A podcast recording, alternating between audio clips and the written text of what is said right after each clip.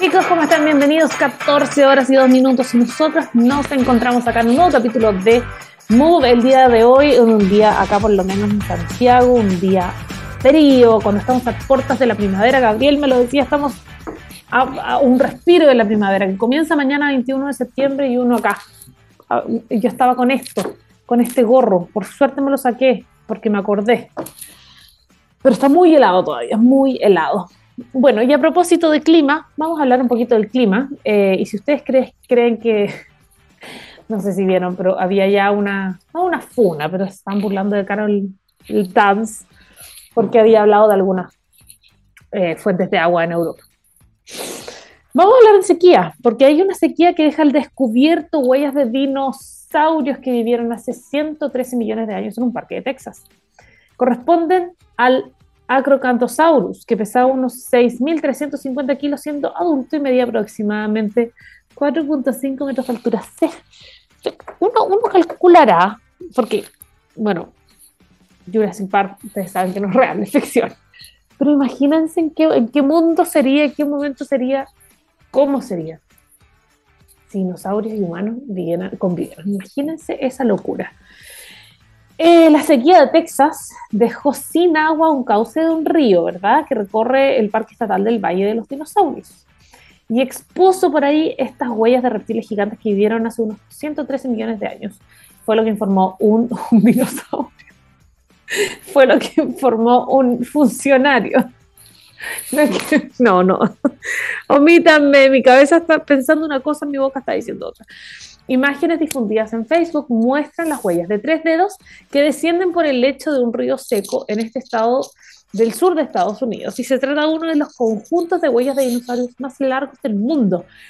Por supuesto, que en las imágenes se pueden ver las eh, huellas y se ve impresionante. Eh, Ahora, Stephanie Selina García, que es del Departamento de Parques y Vida Silvestre de Texas, dijo que el clima, lamentablemente, el clima seco fue la que las hizo visibles. Debido a las condiciones excesivas de sequía del verano pasado, el río se secó completamente en la mayoría de los lugares, permitiendo que más huellas fueran descubiertas en ese parque. Uy, estoy con la alergia, pero... viva. Un segundo.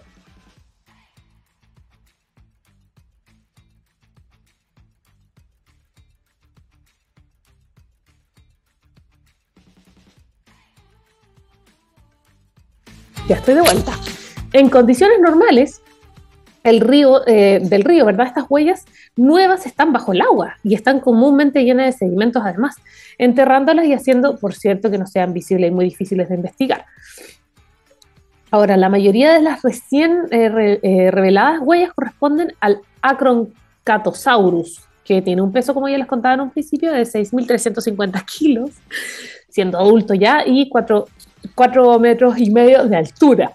Otro dinosaurio era el sauro Poseidón, también que se paseó por este parque, que medía unos 18 metros de altura y pesaba 44 toneladas, de verdad que yo no sé qué, con un edificio lo puedes eh, comparar, imposible. Ubicado en una zona interior al suroeste de la ciudad de Dallas, de la ciudad de Dallas, este parque estaba otrora al borde de un antiguo. ¿Qué quieres ver tú? ¿Quieres ver los dinosaurios, mi amor? Mira, yo te voy a mostrar los dinosaurios. Mira, estamos hablando de dinosaurios, bebé. Y resulta que alguien quiere ver los dinosaurios. Y mira, había una sequía, bebé. Había una sequía y los dinosaurios. Eh, se, pueden ver los fósiles de dinosaurios y las huellas de dinosaurios porque estaba muy seco el río y encontraron uno muy grande y podían encontrar otro muy grande también, ¿verdad? Ya, bebé, creo que es hora de tu siesta. Y estaba ubicado en la ciudad de Dallas y este parque estaba otra hora al borde de un antiguo océano y los dinosaurios también dejaban sus huellas ahí en el barro, que es lo que dice en la página web. No obstante, se prevén lluvias, lo que seguramente va a cubrir algunas de las recién descubiertas huellas, una vez más, pero a menos que sea como un monzón, es difícil que vuelva al menos el, o, que se recupere lo de la sequía. Aunque pronto van a estar enterradas otra vez por la lluvia y el río, el Parque Estatal del, eh, del Valle de los Dinosaurios va a seguir protegiendo estas huellas 113 millones de años, no solo para esta generación, sino también para futuras generaciones. Em, impactante, impactante lo que está pasando. Bueno, la sequía, como bien saben ustedes, no es algo que nos afecta solamente a nosotros, sino que también es algo que está afectando a todo el mundo en distintas, en distintas zonas y sobre todo en Estados Unidos. Así que eh, es, un, es un tema no solo que no es menor, sino que hay que tomar acción, pero de una forma quizás un poco más potente. Les voy a contar también que tenemos buenas noticias. ¿Por qué hay tan buenas noticias? Porque tenemos música, chiquillos. Y cuando hay música, eso quiere decir que hay buenas noticias. Y más encima en una radio como esta, que es la radio del rock y la ciencia, que mejor. Vamos a comenzar nuestro programa de hoy junto a The Libertines, Can't Stand Me Now. Y así comenzamos un nuevo programa Move. Chicos, estamos de vuelta, son las 14 horas y 11 minutos y tenemos un gran invitado del día de hoy. Vamos a estar hablando de programas y oportunidades para proyectos de innovación. Estamos hablando del Centro de Transferencia de Tecnología y Conocimiento que trabaja para promover en el país la innovación basada en la ciencia, basada en la tecnología, articulando redes para que el talento y los proyectos científicos y tecnológicos que se crean en las universidades y en los centros de investigación, por cierto, puedan ver la luz, que eso es como eh, el objetivo de, muchos, probablemente de todos, y generar también un impacto en la economía en nuestra sociedad. Y para hablar de esto tenemos a un tremendo invitado, es el director ejecutivo de Haptech. Le damos la bienvenida a Ignacio Merino. ¿Cómo estás, Ignacio? Muy bien, ¿y tú? Muy bien también. Muy contentos de tenerte acá. Eh, ustedes cuentan, cuentan con bastantes programas distintos como el Haptech Go, CAPS, el Grow Match, el Capability Building, programas que en su mayoría están bastante disponibles a, la recepción de proyectos durante todo el año. Ahora la pregunta es, hablemos de Haptech. ¿Qué es este Haptech? Mira, Haptech es, bueno, muchas gracias también por la invitación, mucho gusto estar acá. Mira, Haptech es un centro de transferencia de tecnología y conocimiento que nace al alero de una política pública. Hace, eh, yo te diría que hace seis años aproximadamente, donde se crearon tres hubs en Chile que pudieran agrupar a las masas críticas de las universidades. Algunas no tenían tanta, tanta masa crítica. se hicieron tres hubs que permitieran agrupar esta masa crítica para poder acelerar el proceso de transferencia y que el conocimiento y toda la investigación que se estaba generando en las universidades y los centros de investigación pudiera generar mayor impacto en la sociedad. Ese es como el gran resumen, que es lo que hacemos nosotros en particular. Nosotros tenemos siete socios fundadores. Tenemos a la Universidad Católica de Chile, a la Pontificia Universidad Católica del Paraíso, a la Universidad del Paraíso, a la Universidad Andrés Bello, a la Universidad de la Frontera, a la Universidad del Desarrollo y a la Universidad de los Andes. Y además trabajamos con la Universidad de Magallanes, con la Universidad de San Sebastián, etc. Entonces, ¿qué es lo que hacemos nosotros? Nosotros agrupamos a una masa crítica de universidades y centros de investigación y conectamos todas las capacidades y los desarrollos y las investigaciones que se están haciendo con el mercado y con el sector público para que, para que puedan generar mayor impacto. Ese, ese es el gran rasgo. Y para eso tenemos, como tú decías, programas que trabajan con el conocimiento mismo, tanto desde el laboratorio al mercado, tenemos programas de maduración, programas de aceleración, que van ayudando a que este conocimiento y, los proyectos de investigación y tecnología vayan avanzando, eh, levanten inversión y puedan llegar efectivamente al, a la luz. Perfecto. Que acá tú estás hablando de algo súper importante que es esta, esta articulación que mm que debe ser un círculo, eh, un círculo virtuoso, ¿verdad? Eh, ahora, para ustedes, ¿qué tan importante es la relación con la academia, tanto para el mercado como, eh, para, como para el sector público, por ejemplo? y para la misma academia, ¿qué tan importante es que se generen estos espacios? Porque fíjate que esto lo hemos conversado con algunos invitados anteriormente. Y y muchas veces cuando hay proyectos académicos, muchos se quedan en el paper o la parte del financiamiento es la que más les cuesta, o muchas veces se sienten perdidos y no saben cómo avanzar.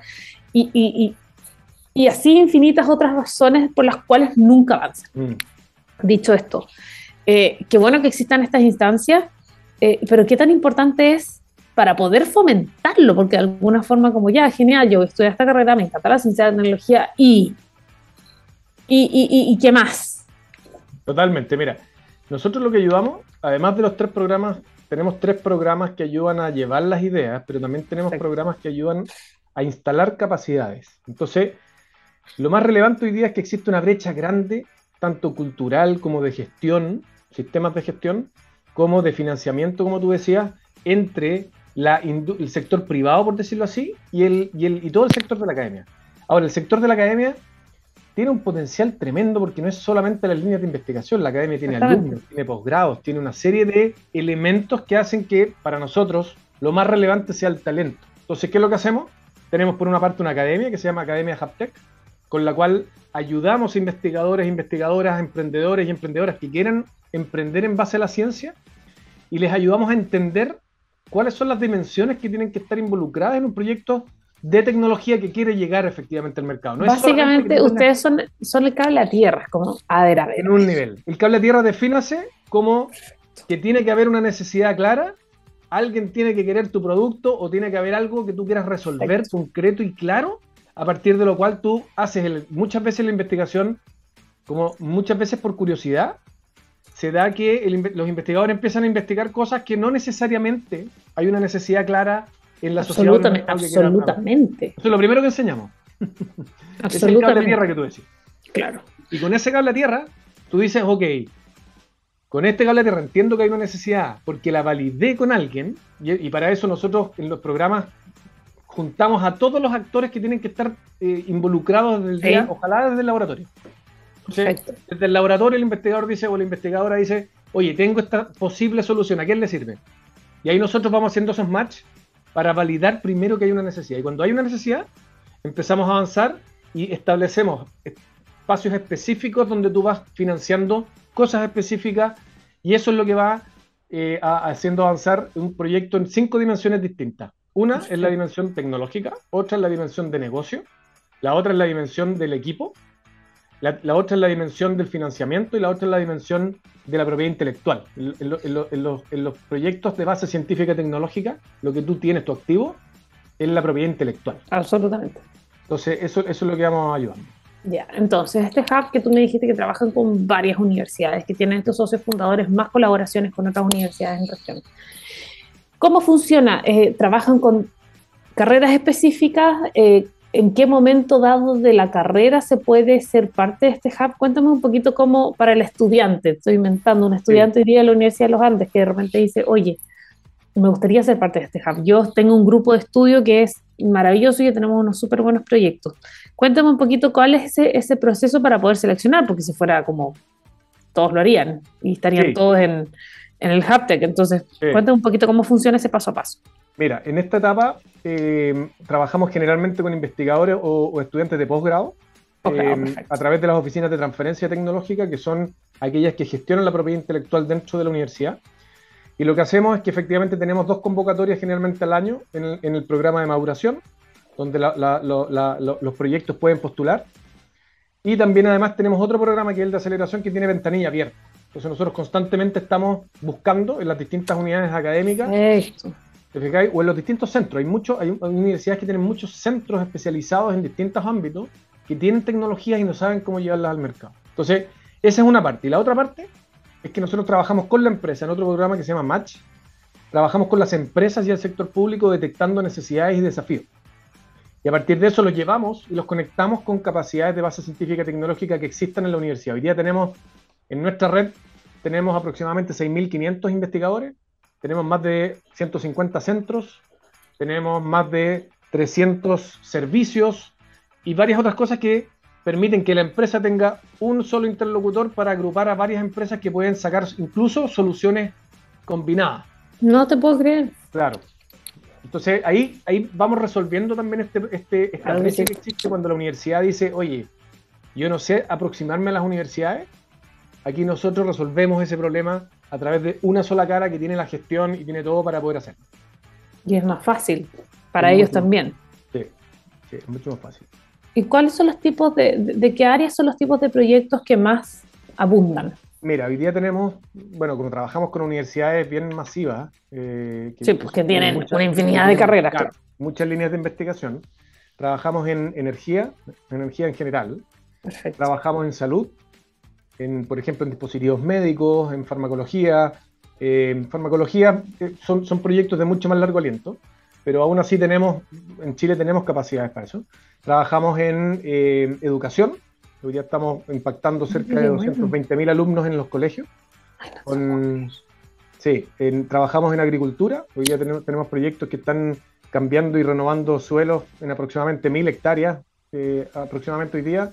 Tenemos el área de alimentos, tenemos proyectos que están, por ejemplo, mejorando la, viabilidad, la, duración de los alimentos con productos naturales para que puedan llegar a puerto eh, de mejor forma. Claro. Trabajamos con eh, acuicultura, tenemos, una variación importante y, por supuesto que en todo lo que es clean tech. O sea, día el tema sustentabilidad para nosotros es un, es un clúster súper claro. Exactamente. De hecho, eh, armamos un, un proyecto, estamos armando una plataforma que se llama Clean Tech Council. Ahí les puedo mandar el sitio, eh, donde estamos integrando desde el laboratorio al mercado, estamos agrupándonos con fondos de inversión, con distintos actores, aceleradoras, incubadoras, donde la idea es poder tener la conexión desde el laboratorio al mercado para que cualquier idea que esté ahí se pueda incubar, pueda acelerarse, pueda generar tracción, levantar inversión y buscar mercados en Latinoamérica y en Estados Unidos. Qué bueno. ¿Y eso es parte de los programas que ustedes tienen? Claro. ¿Cuánto, cuánto? Porque tienen mucho, ¿o no? Tenemos, mira, tenemos nuestro, nuestra base de programas son seis. Como te decía, está el, el, Go, que es de maduración, el Grow, que es de aceleración, donde también ahí trabajamos con startups, acelerando startups. Tenemos el Match, que es con la industria. Sí. Y tenemos los otros tres que son de capacidades. Uno es la academia que, que comentaba. La otra, el otro se llama CAPS, que es el acrónimo de capacidades, productos y servicios. Y lo que estamos haciendo es mapeando, mapeando las capacidades del sistema para poder articularlas de mejor forma. De manera que una empresa cuando tenga un desafío y quiera acceder, por ejemplo, oye, a nanotecnología, pueda saber todo lo que está pasando en Chile y quiénes son y qué equipos pueden tener disponibles para nanotecnología. Oye, espérate, ¿cuánta gente trabaja en el Haptech? Porque encuentro que esta es harta pega. harta pega. Mira, hoy día somos, no somos muchos, somos 10 personas, pero, pero... ¿Y hacen todo eso 10 personas? Sí, buena, buena, buen punto. Pero tenemos nuestra base con, nuestros siete socios. La verdad que hacemos un, equipo, un equipo ampliado y tenemos una colaboración, un sistema de colaboración muy, muy, cada vez más efectivo. Perfecto. Entonces, por eso nosotros nos definimos como articuladores. Articulamos las capacidades del sistema para poder efectivamente canalizarlas en torno al impacto. Perfecto. Eh, y claro, como bien contabas tú, el, el Go, el CAPS, el Grow Match, va a depender de en qué etapa está tu proyecto, qué es lo, cuál es tu objetivo en el proyecto, etcétera. Una evaluación que se hace, por supuesto, cuando llega algún postulante. Eh, mm, ¿Quiénes pueden postular y a qué, a qué programa? ¿O eso lo definen ustedes? No, pueden postular al, a, todos los, al Go, en el caso que tú tengas un proyecto, que un investigador tenga un proyecto en etapas tempranas, que no sepa cómo llevarlo adelante, que se, vea que tenga potencial y que efectivamente quiere que genere impacto, porque también no todos los investigadores hacen ciencia o generan conocimiento para llegar al, usuario final, digamos. A veces claro, claro. Lo hacen por ciencia básica y está muy bien. Absolutamente. Los que, aquellos que quieran pueden acercarse a su oficina de transferencia y ahí tienen toda la información y ellos, nosotros tenemos, bueno, somos parte de nuestro equipo y nosotros somos parte de sus equipos, entonces si quieren, se acercan a la oficina de transferencia y ellos saben. Y los que tengan algún proyecto que ya esté en el mercado, que tengan una startup de una, universidad que quieran acelerar o que, necesiten ayuda, también se acercan a su oficina de transferencia y ahí los vamos a poder ayudar. O si quieren, hay otros, otros caminos que si hay alguien que quiere aprender, también que se acerque a la oficina de transferencia, porque nosotros tenemos la academia, donde tenemos programas anuales donde vamos también ayudando a entrenar y a, dar, a, transferir estas capacidades para que los investigadores puedan ir avanzando en sus proyectos eh, que quieren aplicar. ¿Y esos programas también son, son, son de pago? Eh, en el caso de los socios, ¿Sí? muchas de las membresías incorporan los cupos de la, de la, de la academia, entonces tienen cupos disponibles. Perfecto, perfecto. Eh, plazos, ¿hay plazos para poder postular? El, mira, el caso de la academia, lo, tenemos el programa básico, lo tenemos tres veces al año. Uno es en mayo, el otro es en fines de julio y el otro es en noviembre. Eh, en el caso del, Go, el programa Go, vamos a tener, el, próximo año vamos a tener eh, dos convocatorias, pero vamos a tener, estamos, estamos haciendo una innovación. Estamos incorporando ahora comités regulares, de manera que cualquier persona dentro de la universidad que tenga una idea o que tenga un proyecto puede presentarlo al comité y nosotros vamos a ir dándole feedback constantemente. Fantástico. Entonces eso va a permitir aumentar la cantidad de proyectos que podemos atender en, por lo menos en cinco veces. Entonces, si tienen algún proyecto, cualquiera que sea, o alguna idea, que se acerque a nuestra oficina de transferencia y nosotros vamos a poder ahí Perfecto, perfecto. Y qué bueno que, que, es preciso, porque claro, muchas veces pasa que, que los innovadores o, quienes están con proyectos asociados a, que, que, consideren ciencia y tecnología en su, en su mayoría, para cualquiera sea el tipo de proyecto que tienen, muchas veces no saben cómo empezar. Mm. normalmente es como, tengo una súper buena idea, o yo creo que tengo una buena idea. Mm. Y hay muchas personas que también, investigadores, que se enamoran de sus proyectos, pero que de mm. repente no van a tener el impacto que, que, ustedes como investigadores creen que podría tener.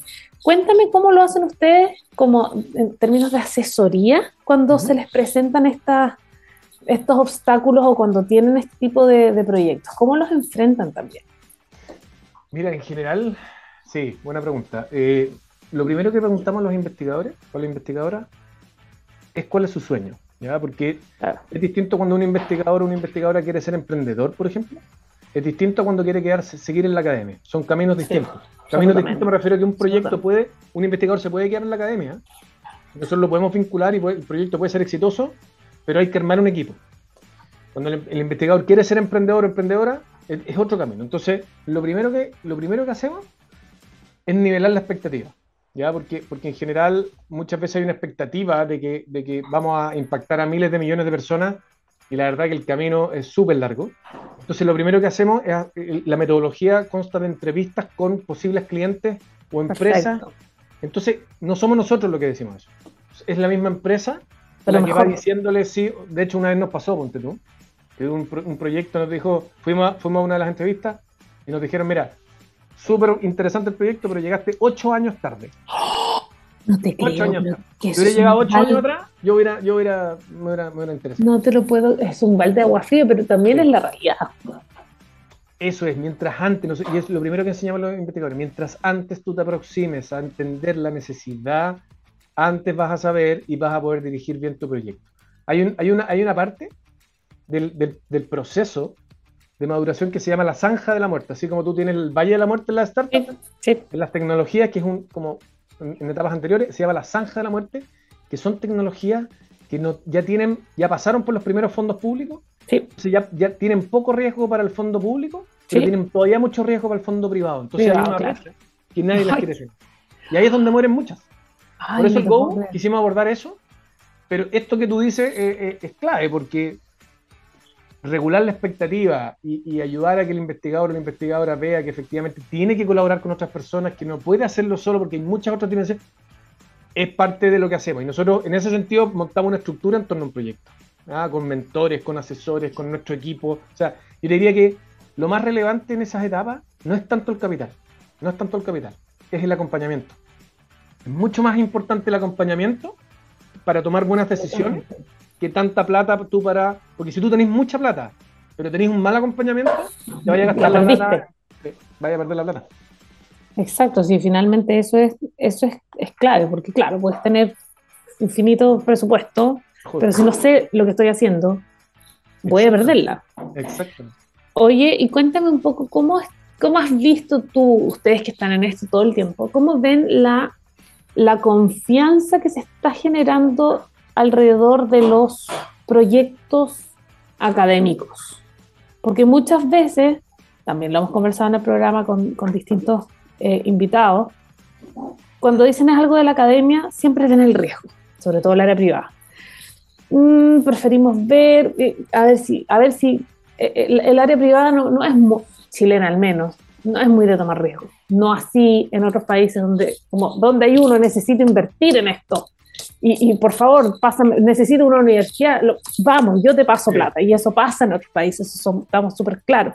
Pero acá en una sociedad un poco más tradicional y un poco más conservadora en ese aspecto, mm. aún se está esperando los resultados primero, mm. veamos los resultados, esto es no orden de cosas, veamos los resultados, y, muchas veces como no, no, puedo tener resultados porque no tengo financiamiento para tener estos resultados, entonces, ¿cómo te entrego resultados si te estoy pidiendo financiamiento para poder avanzar en el proyecto? Ese es otro de los baches que normalmente se enfrentan los, los, proyectos académicos. ¿Cómo crees tú que se está visualizando? Porque esto, yo me acuerdo, lo conversaba hace un, par de años, y han pasado muchas cosas entre un estallido social, entre una pandemia que cambió el mundo entero. Eh, en un par de años han pasado varias cosas. Entonces, dicho esto, ¿cómo crees tú que está la confianza hoy día en los proyectos universitarios en relación a unos 5, 7, quizás 10 años atrás? Mm. Mira, yo creo que, yo creo que ha aumentado, ¿eh? porque si tú ves, por ejemplo, los casos de éxito, muchos de los casos de éxito que hoy día tenemos salieron o ya sea por alumnos de universidades, eh, caso típico, NOTCO, uno dice NOTCO, sí, pero NOTCO tiene una ciencia que es de la, Universidad Católica. Y, el, uno, Karim Pichara, que es uno de los investigadores, es un investigador, es investigador en el área de inteligencia artificial y que salió, el, match fue desde su laboratorio. Entonces es una, es una, es una, es un caso que, que, refleja muy bien. de hecho, la Católica es parte socia de, de, de. Entonces, como ese hay varios otros que han ido generando una masa, como una masa, una masa crítica mayor. Yo no digo que sea grande todavía, porque yo creo que estamos todavía muy maduros, pero estamos en una dirección correcta porque yo te diría que en los próximos años se, van, se están conjugando una serie de factores como el cambio climático, cambios sociales, cambios económicos y convergencias tecnológicas que van a hacer una presión tal que va a ser muy necesario contar con capacidades de base científica y tecnológica que te puedan apoyar a generar nuevos modelos de negocio. Es que ¿Cuál es nuestro rol ahí? abajo. ¿Cuál es nuestro rol ahí? También es ayudar a las empresas, porque las empresas a veces no lo hacen porque no saben. Entonces, cuando tienen la necesidad, nosotros siempre decimos que el I+D, el, investigación y desarrollo, no necesariamente es de tan largo plazo. Hay, hay, una, hay, una, sensación que cuando tú dices, oye, investigación y desarrollo, ah, 10 años. Y no. Te pongo un caso. Tenemos una empresa grande de alimentos que necesitaba ayuda con uno de sus productos en el área microbiología. nosotros, con el programa Match, ayudamos, identificamos equipos, se seleccionó ciertos equipos y la verdad que la, quedó uno ganador de ese desafío, pero quedaron otros tres para otros desafíos porque había mucho talento que era posible eh, digamos, eh, incorporar para abordar otros desafíos. Perfecto, para los necesitamos, pero en esta área. Entonces, ¿qué pasó?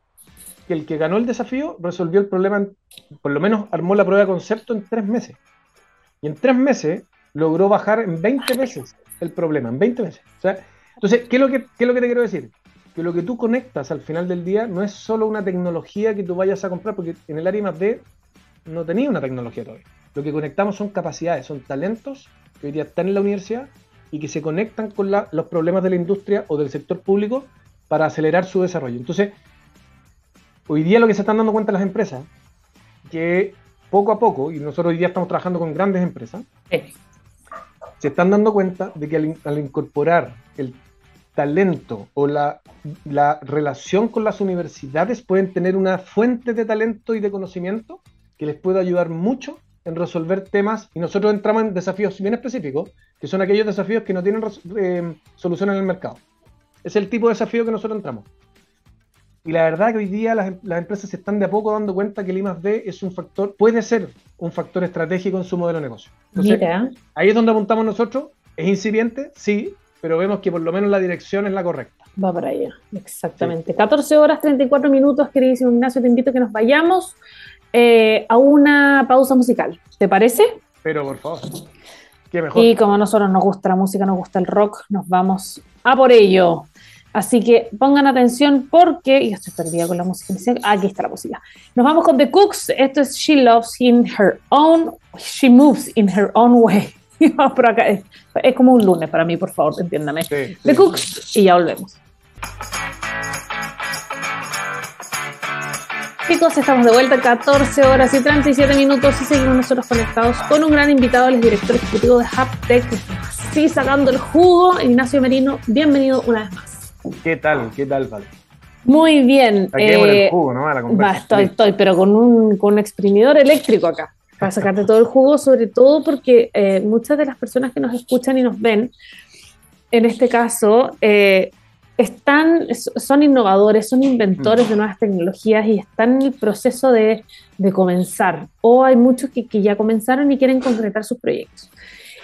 ¿Cuáles son los consejos de todo lo que has visto? Que además has visto proyectos en distintas etapas, mm. entonces es súper distinto uno de otro. Mm. ¿Cuáles son los consejos que podrías darle a, a ese, a ese eh, innovador o innovadora o ese equipo de innovadores que además en, un proceso más bien inicial hay una infinidad de sueños y esperanzas y uno mira para arriba y tú ves, dice, pero mira Google, pero mira Apple, pero mira Notco y, y, y, y soñar en grande. Mm. Muchas veces hay que aterrizar esas realidades, pero, pero soñar tampoco está mal. Eh, mm. Siempre y cuando tengas al lado a un partner que te esté apoyando, a alguien que te esté haciendo un seguimiento, pero a alguien también que te pueda aterrizar sabiendo de lo que está hablando. Cuéntame cuál sería para ti un consejo para quienes están comenzando o para quienes ya han avanzado en sus proyectos tecnológicos. Mm. Bueno, mira, yo creo que lo primero es, en el caso de, un emprendimiento, em, hay varios factores, pero lo primero que yo, yo siempre recomiendo es ver si estás en la etapa en la vida donde quieres emprender realmente. O sea, que, que como tú dices, no es fácil. Yo, yo, la verdad que toda mi carrera ha sido también de emprendedor. Este, este, este, este trabajo, mi primer trabajo, como decirlo, asalariado. Eh, me ha tocado vender empresas, mi última empresa quebré, siempre en tecnología y en ciencia y tecnología. Y lo primero, sí, o sea, no es, no es, es un camino que es un camino duro, eh, porque no es lineal, sino que va siempre así. ¿no? Yo, yo, lo toda mi experiencia ha sido que tú vas y en un momento vais súper bien y de repente se te cae todo. ¿Sabes que lo encuentro terrible, Ignacio? Yo tengo todos amigos emprendedores y yo los miro y digo. Sí. Yo no, yo creo que hay que nacer con ese gen, porque te juro por Dios que yo, yo no tengo ese alma de emprendedora. o sea, no podría, porque de repente lo que dices tú, este, le está yendo increíble, de repente cambió algo, o sea, cambió algo que no depende de ti, porque muchas veces las cosas no dependen de ti. El estallido social y de nuevo vamos a seguir repitiendo las mismas tonterías que han pasado en estos últimos años y que te pueden matar el proyecto y que te pueden matar tu negocio. Entonces, es, es, bien intenso. Ya, entonces a partir de eso viene la segunda, el segundo como, yo no sé si consejo, un, maestro siempre me dijo, maestro mío me dijo, yo no doy consejo, doy experiencia. Entonces, segunda experiencia, rodearte de gente que te ayude en el proceso, tanto a nivel senior, o sea, porque acá la sabiduría de la vida, porque a mí siempre me dicen, no, es que lo, está mucho el arquetipo del emprendedor chico, el, el, joven. y que va y que la hace, pero si tú te das cuenta, arriesgado, claro. Siempre, aunque sea en Estados Unidos, en todos lados, todos esos emprendedores fueron acompañados de gente mayor que sabía y que tenía experiencia. ¿Por qué? Porque tú sabías que te vaya a caer. Entonces, mucho del apoyo que necesita el emprendedor o la emprendedora o los equipos emprendedores también es apoyo de cariño, de emocional, de, de contención. Sí, la verdad que por eso yo siempre hablo de la tecnología humana. Somos puros seres humanos y nunca podemos subestimar, al contrario, el poder de la tecnología humana, del ser humano. Entonces, lo segundo es redes. Apóyate de redes, asesores, expertos. En el caso de una, de una universidad, si alguien tiene una idea que quiera llevar adelante y no sabe cómo hacerlo, yo le sugiero que se acerque a su oficina de transferencia para que allá le den, por último, dónde puede ir. Orientación. Orientación. Entonces, eso es lo segundo. Y lo tercero, que para mí en algunos casos es lo primero, pero, pero estamos hablando de alguien que tiene una idea o que tiene, digamos, las ganas de emprender. Lo tercero sería identificar si lo que tú estás buscando, o sea, lo que tú tienes responde a una necesidad concreta. ¿Ya? Yo digo por experiencia propia, muchas veces, tú, tú, mira, hay, estudios que ha hecho, han hecho varias universidades, uno de ellos la George Washington, que más del 75% de los emprendimientos hicieron un estudio de los que fallan. Sí. El 75% de los que fallaban, fallaban porque no, la necesidad no existía. ¿Por qué? Porque tú te enamoras y me ha pasado, pero mil veces, oye, pero esta cuestión es espectacular, todo el mundo lo va a necesitar. Y esa es tu idea. Entonces, pero cuando tú vayas al mercado, te pongo, un, te pongo un ejemplo concreto. Tú vas y tú tenías una solución para el bienestar organizacional. Y tú vas y llegáis a la empresa y, oye, tú decís, oye, pero esto te va a cambiar el mundo, pero nunca te diste cuenta que el, gerente o la gerente de recursos humanos no la medían por eso. Entonces nunca vaya a entrar directamente por ese lado. Chuta.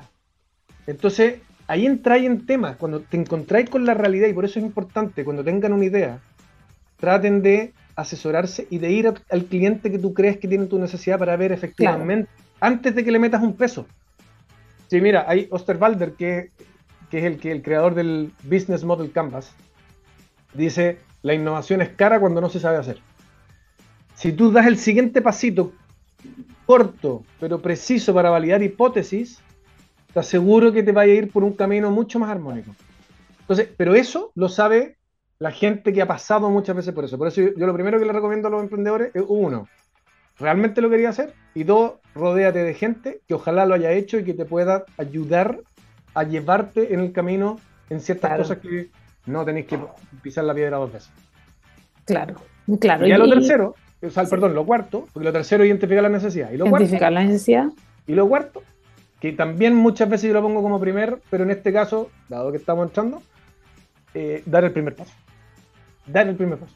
Eh, eh, acá yo soy mucho de, yo siempre a mi equipo le pregunto cuál es el siguiente paso, porque no sacáis nada con mirar en el horizonte, sino si no lo llevas adelante en tu siguiente paso. ¿Cuál es tu siguiente paso que es necesario hacer? Probablemente ya sabes cuál es tu final, sabes cuál es tu meta final, pero tienes que trazar el camino para llegar a esa meta. Y muchas veces esa meta final va a ser de otra forma. Porque lo que te digo, por ejemplo, te voy a poner un ejemplo. Una empresa de bienestar que trató de entrar a la, a la corporación y no pudo, puede terminar en un software de recursos humanos. Porque te diste cuenta que la real necesidad que tenía la empresa no era tanto el bienestar, sino que era la gestión de su red de personas. Chuta, entonces quizás mutaste, pivoteaste tu modelo de negocio y te diste cuenta que el camino era recursos humanos. Chuta. Entonces, quizás tu norte inicial que te movió, que te impulsó, era el bienestar, pero te diste cuenta en el camino que quizás el las camino personas. cosa. Chuta, ya. Entonces, las personas y recursos. Ah, recursos humanos, sí, recursos humanos. Entonces, es muy importante, y también los investigadores, mira, los investigadores están más acostumbrados a esto porque como la ciencia se basa en hipótesis, tú nunca tenéis la certeza hasta que lo probáis, es que tengas la hipótesis y que estés abierto a que la vida te muestre cuál es el camino y tu siguiente paso. Que probablemente puede que no sea lo que tú esperabas. Justo. Y generalmente, por lo menos en mi experiencia, pocas veces ha sido lo que yo esperaba, pero muchas veces mejor de lo que yo esperaba. Claro, porque finalmente te ofrece otro abanico de posibilidades que no habías considerado en un principio. Porque estabas tan cerrado en lo que tú querías, claro. pero eso es un poco, claro, como todo en la vida, pero también hay un... Yo lo veo desde el punto de vista súper lejano y de repente veo que, también hay, y, sácame esta duda, hay mucho de ego que se pone al frente y, que no te permite avanzar, que es cuál es eh, desde el punto de vista de los desafíos que enfrentan los, quienes están innovando, que de repente el ego se transforma en su peor enemigo? Mm. Mil veces. ¿Sí? ¿Lo has visto mucho? Lo he visto harto. Lo he visto harto por... Mira, se, expresa de varias formas. Una es cuando tú decís, no, mi solución es la única y, yo puedo y no, me, no necesito ayuda. Lo he visto. Eh, o cuando... Lo, lo otro típico que se da es que cuando tú estás siendo mentor, eh, muchas veces tienes que ponerte un poco firme con los equipos, ¿ya? Porque, porque a veces necesitan ver que, que, necesitan trabajo. Entonces, de repente, tú les dices, oye, pero no veo un modelo de negocio claro, o, y, y, le das un, una, una, una, un feedback un poco más duro, y a veces cuando tú estás con un ego muy fuerte, lo tomas a personal. Sí, por supuesto. Ah, ¿Viste? Entonces no validó lo que el investigador, el investigador, el emprendedor pensaba, y por lo tanto desechan el, mentor. Eso es lo segundo. Lo tercero es lo que tú dices, que se te pone una idea y la mente cree que esa idea es la única viable y no te estás dando cuenta que la vida te está hablando por este lado. Claro. Esa idea lo que te permitió es partir, pero no necesariamente va a ser la idea que te va a terminar. Entonces, el ego también ahí se queda en el mm, solo esa es la forma. Encuentro que es muy difícil esta área, lo encuentro realmente difícil. Cuénteme un poco sobre em, proyectos que puedas contar, por supuesto, o casos de éxito que hayan visto la luz y que hayan contado con el apoyo de ustedes y que hayan sido exitosos. Mira, tenemos, tenemos varios, pero si te pudiera mencionar, hay uno que me encanta a mí, que es Training Competence de la Universidad Católica. Julián Vara es el emprendedor, es un médico él fundó el, centro de simulación de la universidad. La, gran brecha que él detectó, la, necesidad que él detectó, era el poco entrenamiento que tenían los cirujanos para eh, la paroscopía. No te lo puedo creer. Aunque no uno lo crea, eh, en, la pues, paroscopía, en la paroscopía, qué preciso, en medicina, en medicina tú tienes un error cada 300 cirugías. ¿ya? Un error humano cada 300 cirugías. En la aeronáutica comercial Tú tienes uno en un millón. Imagínate, o sea, uno, dice, tendría que pensar que la medicina en ese sentido va mucho más avanzada y no, no es tan así. Entonces él detectó que el gran problema que había era que los cirujanos no, no los sistemas de simulación eran muy básicos. Y él armó un sistema que permitió te lo voy a hacer corta, que permitió, hizo un sistema que tenía un programa de entrenamiento, tenía un hardware de entrenamiento y tenía una red de expertos que dan feedback a los alumnos, ¿ya? Perfecto. Porque él se preguntó, dijo, ¿quién es mejor que te enseñe? Si tú quieres aprender fútbol, ¿es mejor que te enseñe Messi o la persona que entrenó a Messi? Esa fue su, su pregunta.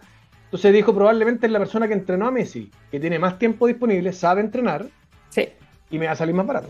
Sí. Entonces, armó una red de, de, de- de kinesiólogos, eh, veterinarios, que daban feedback a los alumnos y lo que logró, porque además, como lo hizo desde la ciencia, hizo papers al respecto, papers aplicados, y logró que un estudiante de primer año de medicina operara laparoscópicamente mejor que un experto No te lo creo. con un metaentrenamiento. Entonces, logró, y lo que se dio cuenta que había detrás de eso, era la capacidad de transferir habilidades en poco tiempo. Entonces, lo que lo llevó a dar un siguiente paso, y ahí se acercó a nosotros y nos pidió ayuda Mira. para poder ayudarle a armar la empresa. Y hoy día está en Estados Unidos, ha levantado ya más de, creo que un millón de dólares en, en semillas, pero además tiene clientes, hoy día está impactando en Chile a 110.000 alumnos. No te lo puedo creer. Y lo que logró, lo que logró entender él era que su gran, lo que habían descubierto era la capacidad de transferir habilidades técnicas y prácticas con un programa específico en distintos temas. Entonces hoy día tiene, por ejemplo, en la pandemia, eh, una de las cosas que ayudó mucho era eh, entrenar a las, a las, a las enfermeras de, de los hospitales, por ejemplo, en distintas cosas. Entonces, ahí tenemos un caso donde sale de la ciencia y lo que necesitó de nosotros básicamente fue la aceleración, o sea, capacidad de Perfecto. armar bien la compañía, preparar los levantamientos de capital y, y ir dando cada paso eh, adecuadamente para que, para que no se extralimitaran. Otro caso que se llama Mico Nativa, que es de la Universidad de la Frontera. Ella, la Paula, Aguilera se llama la emprendedora. La verdad que ella es de, de- de linaje mapuche también. Entonces, ella, la verdad que para mí es una- un ejemplo de emprendedora, pero extraordinaria. Y lo que lograron era que tenían un producto que permitía que una uva pudiera crecer hasta un 30% más rápido. A través de, no, no tocaban la planta, sino que ponían lo que se llaman las micorrizas, que son unos honguitos que permiten disponibilizar los nutrientes de mejor forma a la raíz de la planta. Sea, ni, siquiera, ni siquiera es que le metan más nutrientes, lo que hacen Nada. es que la planta Aprovechar tiene los que ecosistema- Claro, la planta tiene un ecosistema que permite es todo un trabajo en equipo. La, Sí, planta, supuesto. la planta, uno cree que la planta crece sola, y la verdad que la planta tiene un trabajo en equipo Mira. gigante, sobre todo en la tierra. Entonces la tierra lo que hacen ellos es fertilizar con estas micorrizas que hacen que los nutrientes lleguen de mucho más forma mucho más accesible para la planta. Ah, 30% más. Hoy día están impactando, están con la viña Conchitoro. No- Nosotros ayudamos ahí a, cer- a- a cerrar esos contratos, Sí, a tener más clientes, canales de distribución y a estructurar la compañía de una forma que les permitiera crecer. Y hoy día están también, están empezando a vender eh, en otros países. Entonces, todas esas etapas que nosotros... Ahora, esto muy de la mano, como te decía, con la oficina de transferencia, que ya... Eh, Las oficinas de transferencia también es súper importante reconocer esto que han hecho un trabajo gigante, porque nosotros como Haptech agarramos el proyecto muchas veces ya en etapas donde ya tenéis capacidad de salida, pero esto lleva por lo menos 10, 15 años wow. en la universidad. Entonces, Es la universidad, claro. claro, nosotros agarramos la etapa como siguiente, pero hay un trabajo muy importante que se ha hecho antes, que para mí es muy importante Es reconocer, porque sin eso no existe. Sí, ¿Te fijas? es Entonces, también tenemos otra, que otro proyecto que está en, mucho, en etapas mucho más tempranas, que a mí me encanta, pero está muy temprano, que lo que hace es recuperar moléculas de litio con un 90% de donde sea. Entonces lo que hace, generaron un, como un filtro donde tú lo pones en una solución, sacas el litio y lo que puede hacer, la proyección, una de las proyecciones que tiene es que puede, por ejemplo, de las baterías, tú puedes recuperar el litio casi selectivamente, Sí. 90% del litio que tenía una batería para poder re- recircularlo. Claro. Y eso a mí me- porque eso también es una, una plataforma tecnológica que tiene.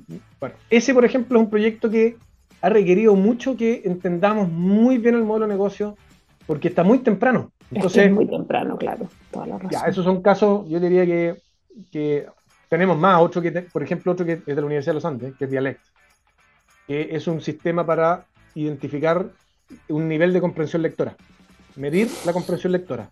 ¿ya? ¿Qué pasó en la pandemia? Que como se fueron muchos a la casa, necesitaban llevar y amplificar el, test para, para llevarlo a la Claro. Nosotros ahí lo apoyamos y hoy día están, hoy día lograron eh, cerrar un acuerdo para, en Chile están apoyando a 5.000 colegios, cerca de 220.000 alumnos.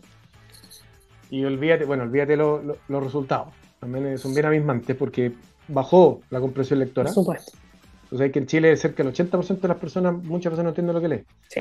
Eh, entonces, es un tema que para nosotros, y curiosamente, se nos ha ido formando un clúster en esta área de educación, donde vemos que hay mucha capacidad en Chile de investigación y desarrollo en, educación. Entonces, estamos viendo que efectivamente podemos integrar a varias universidades para ayudar a resolver problemas en esas áreas. Y ahí tenemos, esos son algunos. Algunos de los tantos. Hoy día está en México, este, este, dialecto está en México, en Costa Rica, en Colombia. bueno. No, y eso es lo bueno, que pueden escalar sus proyectos y lo pueden hacer crecer, no como aquí nada más, lo pueden hacer crecer internacionalmente. Así que es tremendo el trabajo que están haciendo. 14 horas 54 minutos, querido Ignacio, tengo que empezar a despedirte. Eh, muchas gracias por darte el tiempo, por encontrar tiempo. Además, de verdad, encuentro que están haciendo una pega gigantesca. Mucho éxito con bueno, Para lo que queda, bueno, les queda ahora en noviembre, parten las nuevas fechas, ¿no? Ahora en noviembre, claro, en noviembre vamos a tener la academia, fines de octubre vamos a tener una academia y tenemos ya hoy día 26 proyectos en el portafolio. O sea, aquí te conté algunos nomás, pero tenemos de todo tipo, así que estamos ahí y ya próximo año empezamos otra etapa en, en así que estamos felices y como tú dices, muy motivados y también te felicito, los felicito a ustedes porque difundir la ciencia es parte de la cosa. Absolutamente, absolutamente. Y, no hay mucho en Chile, entonces para nosotros también es, tremendo lo que eh, hacer, ser, un medio de comunicación que hace esto al comienzo era como, oye, pero que fome, y ahora es como, necesitamos esto, así que estamos estamos súper arriba de ese caballo. Muchísimas gracias, sí, obvio. Muchas gracias, Ignacio, por tu tiempo, por haber estado con nosotros. Quedas completamente liberado. Muchas gracias, Vale, y cuando quieran venir a la oficina, feliz. Absolutamente, lo vamos a cobrar. Un abrazo muy grande, un beso, que estés muy bien. Chao, chao. Gracias, chao. Y nosotros, chiquillos, nos despedimos. Dos de la tarde, 55 minutos, y nos vamos con Kaiser Chiefs. Esto es, oh my God. Es que las noticias que estaban, yo, yo le hablo de noticias de farándula, de todas fome, de Adam Levine y toda esa gente que a ustedes no les importa. A mí sí. Así mismo, estoy yo como Kaiser Chiefs. Oh my God. Lo dejamos hasta acá y nos vemos en el próximo capítulo de Move. Chao, chao.